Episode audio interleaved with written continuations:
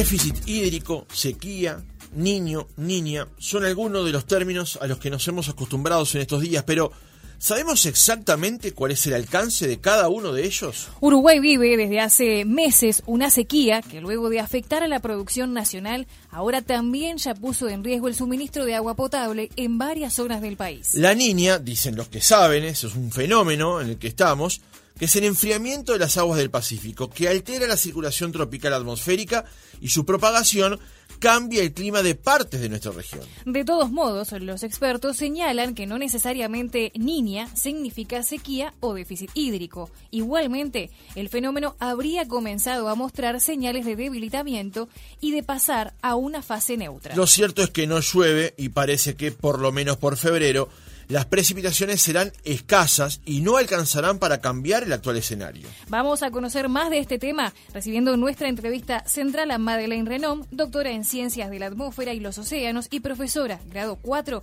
en el Departamento de Ciencias de la Atmósfera de la Facultad de Ciencias de la UDELA. Renom, ¿cómo le va? Buenos días, gracias por acompañarnos. Hola, buenos días por la invitación con el tema del momento, Sin que es muy complejo. Sin lugar a dudas. Eh, yo le decía recién cuando estábamos en la pausa que le íbamos a hacer unas preguntas de corte escolar, pero la idea es que aquí quienes nos están escuchando y no conocen lo que usted sabe, se los podamos transmitir de forma más o menos ordenada. ¿Qué es el fenómeno de la niña, que es la que hoy estaría provocando las condiciones por las cuales en esta región no llueve? Bueno, el, fenómeno en sí se llama el, niño eh, oscilación sur. ¿Sí? Y tiene una fase positiva, que es el niño, y una fase negativa, que es la niña. Este fenómeno es un fenómeno de interacción entre el, océano y la atmósfera y se da en el Pacífico Central Tropical. ¿sí? Las aguas, cuando vos tenés los años niño, las aguas en el Pacífico Tropical Central están más cálidas que lo normal. Eso tiene una interacción con la atmósfera más baja, que después repercute hacia, hacia arriba, hacia la atmósfera arriba, y cambia patrones de circulación normales que existen en esa región. Estamos hablando de los trópicos, o sea, en la zona ecuatorial. Pero esa perturbación en los trópicos se propaga hacia ambos hemisferios, norte y sur, y tiene impactos, a, diferentes impactos en las distintas regiones del, mundo a nivel global. En este momento nos encontramos en la fase negativa, o sea, la fase niña, y es que esas aguas ahí están más frías, mucho más frías que lo normal no solo en superficie, sino en las primeras capas del océano también. Por eso se ha, hecho bastante intensa esta niña, que en realidad venimos de tres años niña. O sea, hace tres años que este fenómeno está presente, digamos. Sí. Eh, eh, nosotros definimos, o en, las ciencias eh, de, la atmósfera se define año niño de julio a julio. ¿Sí? ¿Por qué? Porque ahí es cuando más o menos uno puede determinar el comienzo de, ese evento, su pico máximo de, anomalía, o sea, de cuánto más frío se da en diciembre, y luego decae hasta más o menos julio. Eso es lo que nosotros cuando uno dice si esto es año niña eh, o año niño, se toma de julio a julio. Ahí va. De hecho, se le llama niño porque ese pico máximo, tanto positivo como negativo, se da en diciembre por el niño Jesús y sale de Perú. Eh, lo que tiene de significativo esta, eh, esta niña es esos tres años este, consecutivos, pero no es la primera vez que este fenómeno está durante tres años. Por lo menos de, lo que es del siglo XX, van, está el cuarto evento de tres años consecutivos. ¿sí? El primero, que, eso se determina con reconstrucción de, series, este, digamos, de temperatura de superficie del mar e interacción con la atmósfera. El primero fue del 56 al 58, el otro fue del 72 al 75 y el otro 98-2000 fue el último y ahora este año. nunca hubo cuatro ah, años. Esa es la pregunta que venía ahora. Por ahora nunca hubo cuatro años consecutivos en los que registros históricos este, de eventos niña. ¿Hasta dónde alcanzan esos registros históricos? Bueno, hay, hay partes que son mediciones, hay partes que con técnicas eh, estadísticas se hacen reconstrucción de series. Y a veces se puede ir hasta 1800 mm, más o menos. O sea que... se puede reconstruir. Eso tiene otra incertidumbre. Es una reconstrucción. ¿sí? Claro, No, o sea no. que lo cierto es que hasta en, en- en las series que tenemos ahora, digamos, no hay eventos de cuatro años seguidos No. de este efecto. No, eso sí sería un, un evento ya un extremo extremo con respecto a lo que es el fenómeno, ¿sí? De la niña. Lo que te decía de, de- de que repercuten en- de distintas formas nuestra región, porque no es solo Uruguay, es solo Argentina, sur de Brasil, lo que nosotros llamamos el sudeste de Sudamérica, el, el impacto o se asocia la- el fenómeno de la niña con un déficit en las precipitaciones, ¿sí? Eh, que ocurre, por lo general, comienza en la época de la primavera. ¿Sí? Cuando tengo un año niña normal, que lo determino a partir de julio, que yo estoy mirando, porque las, las anomalías frías no es hoy mido y si está frío ya es la niña. Como el océano tiene una cierta inercia, tiene que ser durante por lo menos tres meses para que vos determines que el evento ya es niña o niño.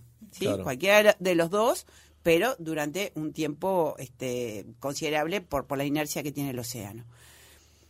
Pero a- lo que te decía, ahora acá en nuestra región estamos con déficit, en Nueva Zelanda, Australia están sufriendo inundaciones debido al, al- al mismo fenómeno. Claro, ¿sí? O sea, el mismo fenómeno en esta zona tiene el efecto de Déficit. llamémosle, bloquear lluvia y en el otro la hace espolea, digamos. Bueno, lo que pasa es que depende eh, cómo se transporta es- e- esa mm, información que tenés en los trópicos eh, y después, por, por el otro lado, el sistema eh, global tiene que balancear agua, ¿no? O sea, entonces, si llueve menos en un lugar, seguro va a llover más en otro, porque el sistema tiene que estar en equilibrio, en balance de, de- de masa, tiene que cumplir ciertas leyes físicas. Entonces, ahí es, es donde eh, lo mismo que un fenómeno del niño en esa zona va a determinar un déficit hídrico en, en Nueva Zelanda, Australia, y, y nosotros está asociado a precipitaciones por encima de lo normal.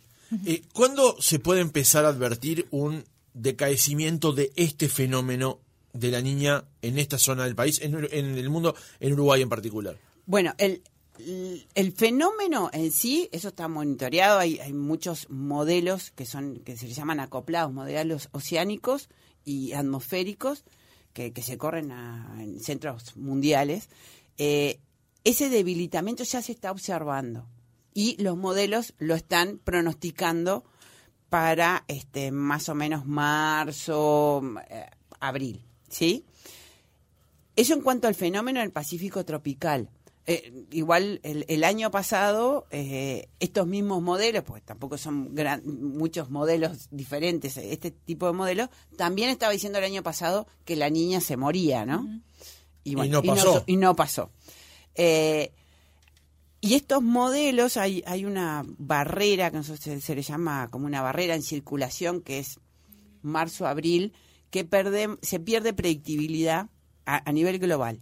Entonces, eh, más allá de, de abril, es- porque estos modelos siguen corriendo, mm, hay que ver, porque hay muchos que dicen, bueno, después eh, viene el niño. Estos modelos están diciendo que pasamos a fase neutra y después terminaríamos este 2023 con niño. Pero ahí hay, hay que ir con cautela Claro. Este porque hay, hay que ver cómo estos modelos se, actualizan, se corren una vez por mes por, por la inercia de los océanos. El fenómeno ya se ve, se está viendo que se está debilitando, ¿sí? Y, mismo en, en- el océano, eh, un poco de las profundidades, tam- también está ingresando una masa de agua más cálida y eso es más estable. Eh, al finalizar en el, en el Pacífico tropical, más o menos la, la atmósfera responde y cuándo nos llega la señal, porque nosotros estamos co- recibiendo una señal. Y más o menos en 15, 20 días, este, de establecido ya la fase neutra de, de este fenómeno, estar- pasaríamos ya a condiciones normales en nuestra región, a lluvias normales para lo que sería el otoño. Eh, estimamos eh, que eso sería en abril. La, la, la condición de, de, de precipitaciones normales. Habituales para esos periodos Habituales, de año. claro. Ahí, Ahí, está. está. Habitualmente eh, en Uruguay llueven en el entorno de los mil y algo de milímetros, como un promedio de todo el país, depende de las zonas, pero como promedio es, Un promedio es algo anual. más- claro, anual, de algo de más de mil milímetros. ¿A partir de qué momento uno puede hablar de, uno, déficit hídrico y en qué momento para fenómenos como los que ocurren ahora hablamos de sequía? ¿Cuál es la diferencia semántica, técnica con respecto a la uti- utilización de esos términos? Bueno, eh, como decías, 1.200, 1.300 más o menos es el promedio anual, pero tiene una diferencia regional, no es lo mismo, el 1.400 es en el norte del país, 1.100 es en el sur del país, después cuando lo separás estacionalmente, ¿sí? El norte del país, eh, digamos, en verano llueve más que en invierno, en el sur y este llueve más en el, durante el invierno, es otro tipo de lluvia también en el sur del país, sur y este. Cuando digo sur estoy refiriéndome al sur de Río Negro. Es más debido eh, esas lluvias en invierno a pasajes de frente frío, se, se, le llama precipitación frontal. En el norte y en verano tienen muchos este, acumulados de debido a precipitaciones intensas, debido a formación de tormentas, ¿sí? Las tormentas durante el verano, la, parte convectiva en el norte es, es muy intensa. Eso eh, eso en, principio. Entonces, son varios meses. No, no, no, no puedo calcularlo en, en el acumulado anual nada más. Eso después cuando compare para definir eh, sequía o déficit hídrico. ¿Qué pasa? Vos empezás eh, a definir un déficit en las precipitaciones durante por lo menos tres meses consecutivos en que tú venís con déficit de esos acumulados mensuales para esa región. Ahí empezás con, el déficit hídrico. ¿Cómo funciona esto? Empieza a llover menos, ¿sí? Después está el tema de, la sequía, eh, que está la sequía agronómica. Empieza a llover menos, los suelos van después respondiendo más tarde, digamos, a, ese déficit porque tienen cierta cantidad de humedad más abajo. Entonces después viene lo que se llama la sequía agronómica, ¿sí? O sea, que cuando ya vos no, tenés humedad en el suelo, etcétera. Y después repercute en la sequía hídrica. Ya los cursos de agua empiezan a tener mucho menor caudal. ¿sí? Empiezan con, con, déficit. Esa es, sería como la, la, progresión. La progresión. También hay, hay un tema, eh, vos lo podés definir desde el punto de vista técnico, pero después tiene unas connotaciones este, políticas y económicas. Eh, si vos decís, bueno, hay yo decreto o, el ministerio dice sequía, tiene que instrumentar claro. Eh, una serie de ayudas, ayudas etcétera. Entonces hay, hay veces que, que, digamos, se mezcla, pues la misma palabra, pero que desencadena. Tiene alcances diferentes. Alcances diferentes. Este, y, bueno, entonces, eh, por eso hay cuando ya decretas, bueno, sequía, después está la intensidad de las sequías. Si es moderada, si es eh, intensa, hoy por hoy estamos en una sequía que se llama severa. Claro. Por la persistencia de, los meses, porque vos vas acumulando. Esto tiene un efecto acumulativo. Es como, viste, cuando te vas a, quemar el sol. Bueno, te empezás a quemar, tiene un efecto acumulativo. Entonces, ya son muchos meses. El déficit hídrico viene desde junio. Claro. No, o sea, estamos en, a nivel de todo el país. junio que viene lloviendo menos de lo que correspondía para cada zona. Ahí está, y para cada mes en, ese mes. Venimos con déficit hídrico desde junio. Entonces, digo, no, no es que fue ahora en verano. ¿Qué pasa en verano? Que llueve menos, pero tengo las temperaturas más altas, tengo mayor evaporación, mayor cantidad de horas de sol.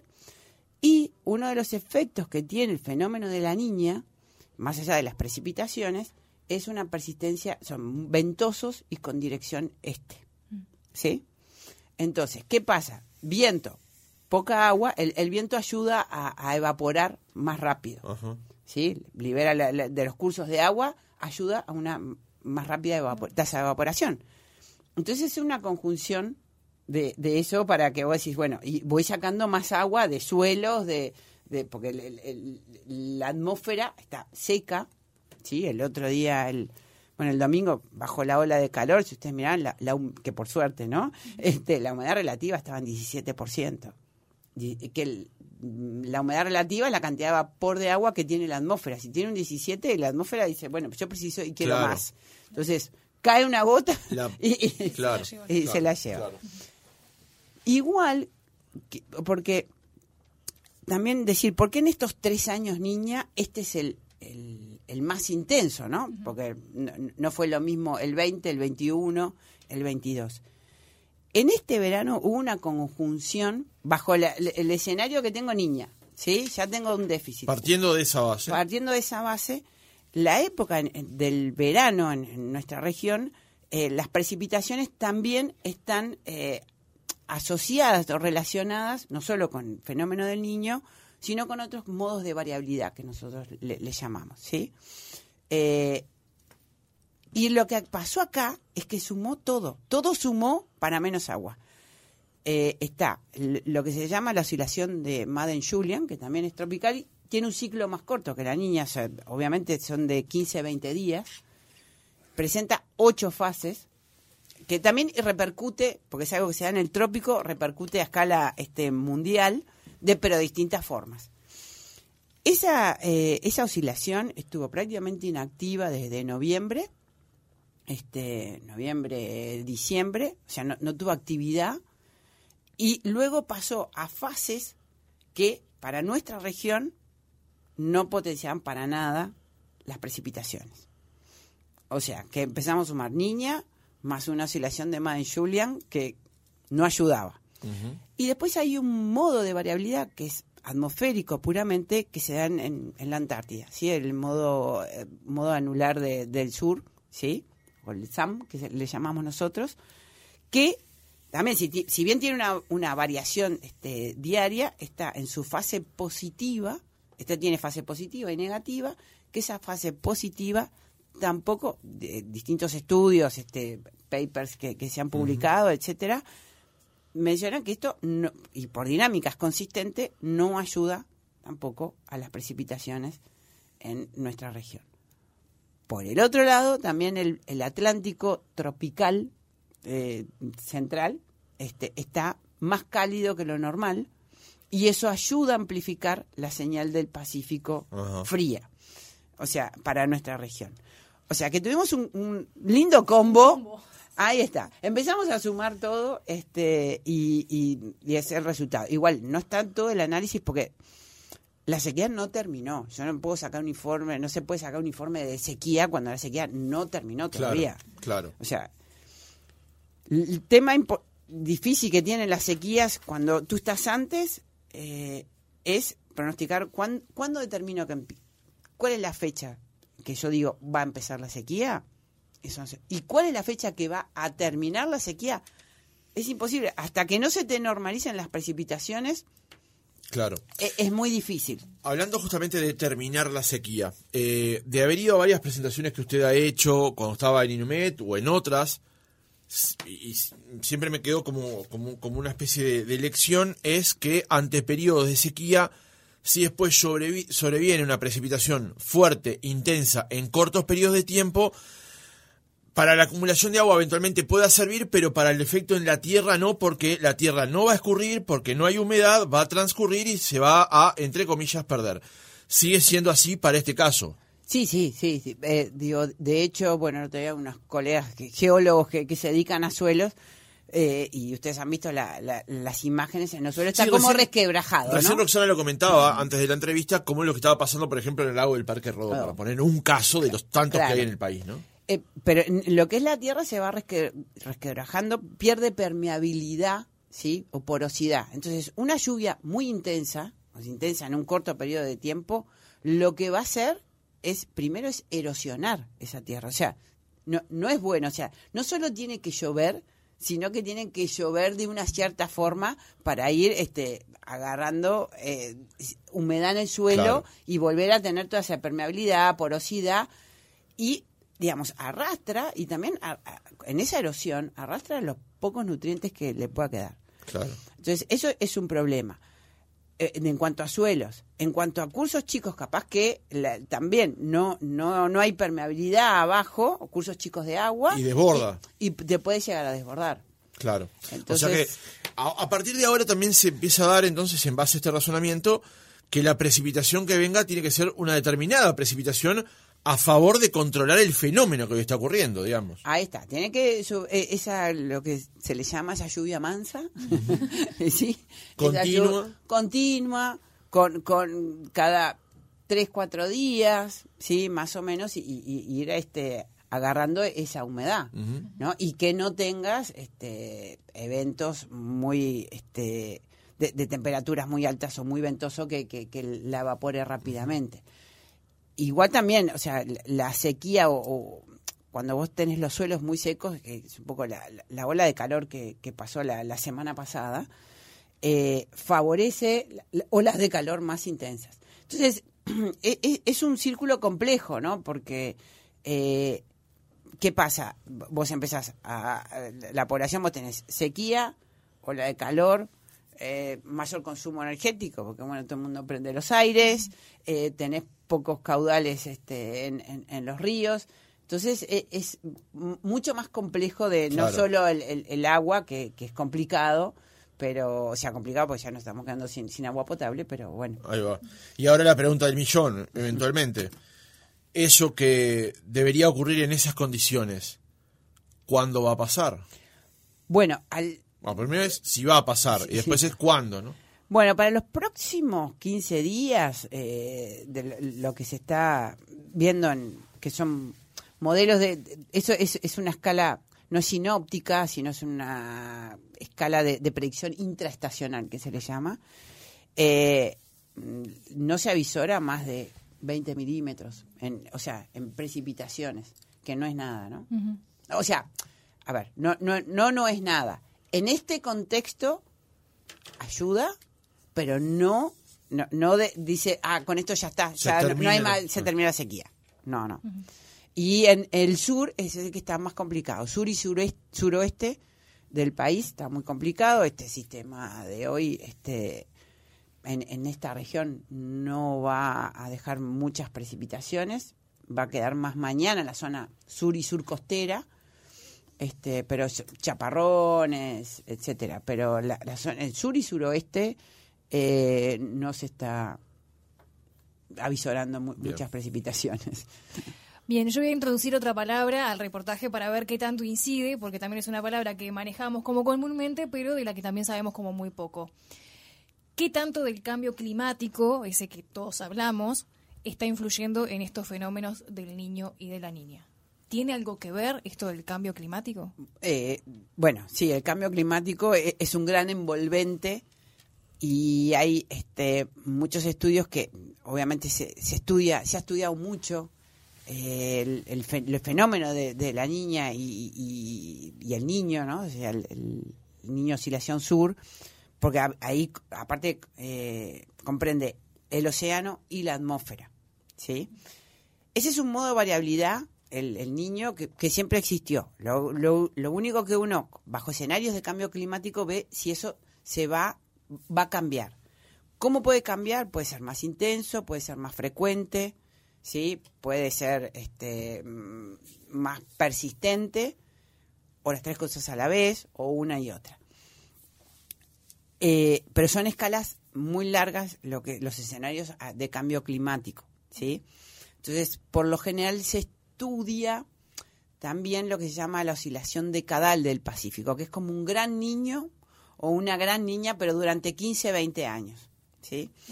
Eh, eso se está viendo que podría afectar el cambio climático, sobre todo, bueno, no hay mucho en lo que es este modelos oceánicos, porque no hay muchas mediciones para calibrar los modelos, que es, un problema. La observación de los océanos es carísima. Eh, y eh, lo que se está viendo que pueden llegar a ser más intensos, pero las incertidumbres son muy, muy grandes, ¿sí? De estos modelos. O sea, el, el- el modelo tiene una proyección y tiene una incertidumbre importante. En lo que es sequías, porque también se mide esto en cambio climático, se está viendo de que van a, o sea, las proyecciones a cambio climático, con eso estoy diciendo 2050, 2070 y, y 2070, 2099, ¿no? Esas son las proyecciones. Para nuestra región es que las sequías van a ser más frecuentes, pero no tan intensas. Esas son las proyecciones. Hay gente que sigue negando todos estos cambios. ¿El cambio climático? Sí. Sí, sí, lamento. Hay pero, notorias o sea, personas que lo siguen. Eh, hay presidentes que han tirado abajo acuerdos Sí, sí, sí, sí. sobre el cambio climático. Hay negacionistas del cambio climático. Bu- Bueno, el- lo que vos mencionás sobre presidentes, eh, o, o si hay naciones, me, me tocó este pelear un poco e- e- ese tema con, con delegaciones de, de otros países. Eh, el tema es que ahí es, no sé si es que lo niegan por, desde el punto de vista técnico, o, o lo niegan por un de un punto de vista económico porque no, no es bueno reconocerlo porque económicamente este porque bueno tenemos que, que eliminar la- la- el consumo de combustibles fósiles Pa- pa- Entonces- un nombre. Trump, por ejemplo, tiró abajo el acuerdo de París. Sí. El que había participado Estados Unidos y lo había negociado el anterior presidente, Barack Obama. Sí, sí, sí, sí. Eh, de- digo, y, y- y hacía, tenía tú una política en, en- en todo de que la palabra cambio climático no podía aparecer, sino que él decía, bueno, calentamiento global, que es una diferencia. primo hermano, digamos. Eh, bueno, sí. no, eh, eh, semánticamente en realidad. Sabemos que lo usa como un atajo eventualmente. Lo usa como una- Pero bueno, el, el tema es que, que en esos compromisos, pero ahí se- saber más la parte de relaciones exteriores, etcétera, en esos compromisos, si vos aceptaste, tenés que comprometer a, la reducción de la emisión de, de gases de efecto invernadero. Y eso es, es un cambio en, en tu matriz este, energética de los países. Y bueno, evidentemente el petróleo este, no estaría... Claro, claro. la, la industria del petróleo se vería afectada. Una última pregunta, por lo menos de, de mi parte, que es, eh, teniendo en, en base el último comentario que, que usted hacía con respecto a la frecuencia de las sequías, después la variabilidad de las mismas, digamos, se puede analizar. En nuestro país, ¿hay instancias donde eh, lo público y lo privado converjan en instancias como para eh, generar alternativas a los modos de producción actuales, los sistemas de riego, la acumulación, tajamares, esto y el otro, como para prepararnos de aquí al futuro sabiendo que estos episodios pueden volver a ocurrir y como se está viendo ahora, dañar de forma tan importante a la producción nacional? ¿Hay instancias de ese tipo en Uruguay? Mira, eh, primero, no solo a futuro, o sea, las sequías en nuestro país ocurrieron siempre y van a seguir ocurriendo. Sí, eso, digo, no, no es algo eh, nuevo, puede ser más intensas, etcétera. Eh, yo, la verdad, esas instancias que tienen que ser este, continuas, ¿no? No, no, no solo en atacar el incendio, Claro. sino este, y, y, eh, una que vos te- podés tener una mesa que esté trabajando continuamente durante el, feno, el, el evento, pero tenés que hacer políticas a largo plazo, ¿sí? A, a mi entender, políticas políticas de Estado, no no no, no políticas, porque esto excede un, un, un lustro. Los eventos extremos en, bajo el cambio climático están aumentando, no, no solo la sequía, sino inundaciones, eh, olas de, de calor, olas de frío, eh, ciclones extratropicales bastante intensos. Y entonces, a, a cualquier partido político que, que esté en el gobierno, en donde le toque, un evento extremo le, le, le va, le va a ocurrir. Y, y que llevan muchas pérdidas económicas. ¿sí? Si uno dice, bueno, el periodo anterior del gobierno le pasó un tornado, ¿sí? inundaciones y unos costos impresionantes, ¿no? No vas a evitar el, el evento extremo, el evento Claro. extremo va a venir, o sea, pero si estás mejor preparado, este, te, digamos, podés achicar lo- lo- los, los impactos económicos y sociales. En este periodo le, le toca, ver, más allá de la pandemia, que, que eso, pero, sí, pero también estamos, claro. estamos teniendo eh, eh, esta, esta sequía. Entonces, eh, ahí, esa es una opinión personal, sería buenísimo tener, más allá de, de los una mesa interpartidaria, política de Estado. Esto es política, y tiene que ser una política de Estado, porque va a beneficiar al partido político que esté de, de- de go- de gobierno tener una, una política este, bien consensuada, pensada y trabajada para con protocolos a largo plazo. Yo lo único, digo, de- sé que hay una mesa de recursos hídricos que, que están distintas este, instituciones. Eh, creo que está el SINAE, está mm, Salto Grande, UTE, OCE, INUMET, eh, y tal vez me, me pueda estar olvidando de alguien, que es sobre recursos hídricos. La, la universidad no, no participa. Esta línea también. Eh, y bueno, después lo, lo último que escuché era nada, del Ministerio de Ganadería que pensaba hacer un- una especie de GACH este, para ver el tema de, de riego, pero mm, desconozco en qué está eso. Bien, recién eh, decía algo que la verdad me pareció su- súper interesante, que es que la observación de los océanos es carísima. ¿Cómo está Uruguay parado eh, en materia de poder hacer, eh, poder hacer todo este tipo de, estudios? O sea, ¿cómo está para Uruguay ante la región? ¿Con, qué cuenta Uruguay para hacer todo este tipo de, estudios? Lo que hablábamos de, estos modelos, ¿cómo se siguen? ¿Cómo está parado allí Uruguay? Bueno, eh, Uruguay en la parte observacional eh, de lo que es meteorología, bueno, está solo la, red de medición de en superficie, sí, pero no olvidemos que la, atmósfera es tridimensional, este, con lo cual hacia en la vertical no tenemos nada. Em, estaba ahí, pero bueno, eh, no, no sé qué ha pasado con obtener por lo menos un radar meteorológico. Este, que, que se había planteado, todo, ya estaba cerrada la licitación cuando este yo dejé el cargo, eh, que se iba a estar instalado en el norte del país, em, que ustedes dirán, bueno, ¿para qué me sirve un radar ahora en sequía?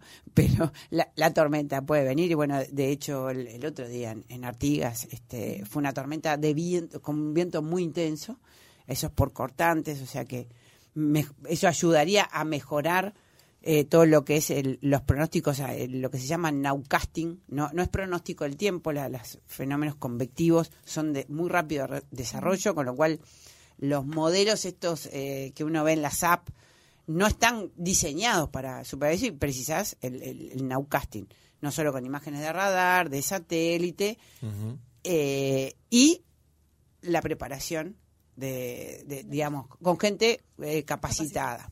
¿sí? La, capacitación a veces lo que lleva eh, es, otro tiempo. Vos el instrumental, siempre digo, el instrumental puedo, no sé, alguien me lo regala y lo instalo. Pero la o sea, un grupo, porque no es una persona, un grupo formado para analizar y sacarle bien el jugo, eso te lleva otro tiempo. ¿sí?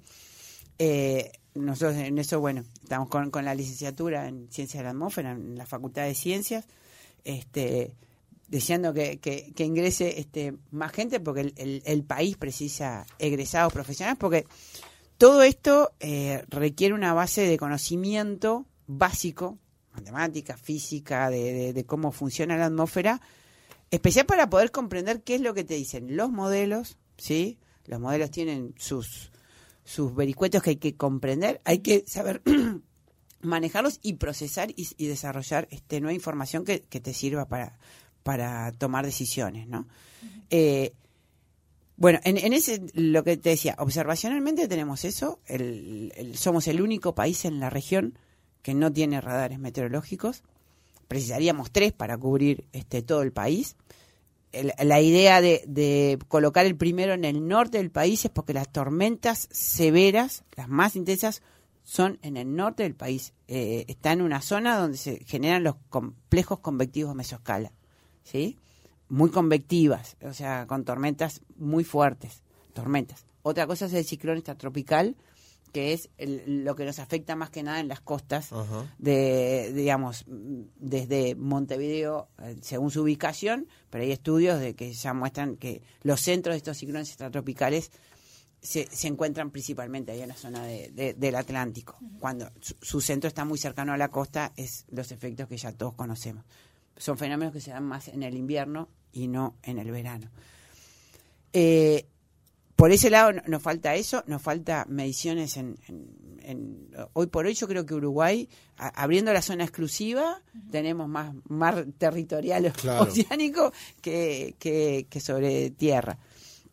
No tenemos ahora hace poco vi la, intendencia de Montevideo lanzó una boya este, que está midiendo, este, que va a medir corrientes, o sea, parámetros eh, marinos y, meteorológicos, lo cual eso es realmente bien importante porque eh, por ahí también entra todo y las condiciones del río de la Plata, océano, son, son fundamentales para, para nuestra región.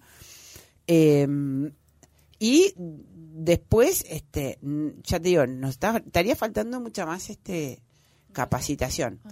Los modelos, eh, a ver, eh, los modelos, los grandes modelos se corren en dos, tres centros mundiales, ¿sí? Porque precisas una, capacita, eh, una capacidad computacional muy importante, todo un grupo interdisciplinario. Son modelos este, muy complejos, pero que te suscribís o sea, y los bajás. Todo lo que están en la SAP, eh, usa el, el, Global Forecast System, que es de la NOAA.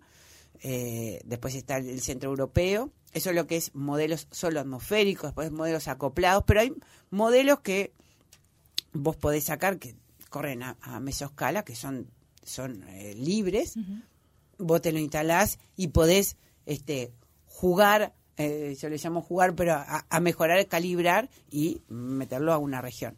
Con las limitaciones que tienen. Hay presas, distintos tipos de formaciones también, ¿no? O sea, de, de, de personal este, Claro. formado para eso. Madeleine Renom, doctora en Ciencias de la Atmósfera y los Océanos y profesora grado 4 en el Departamento de Ciencias de la Atmósfera de la Facultad de Ciencias de la Universidad de la República. Gracias por haber estado otra mañana con nosotros. No, muchas gracias a ustedes por la invitación y a las órdenes cuando quieran.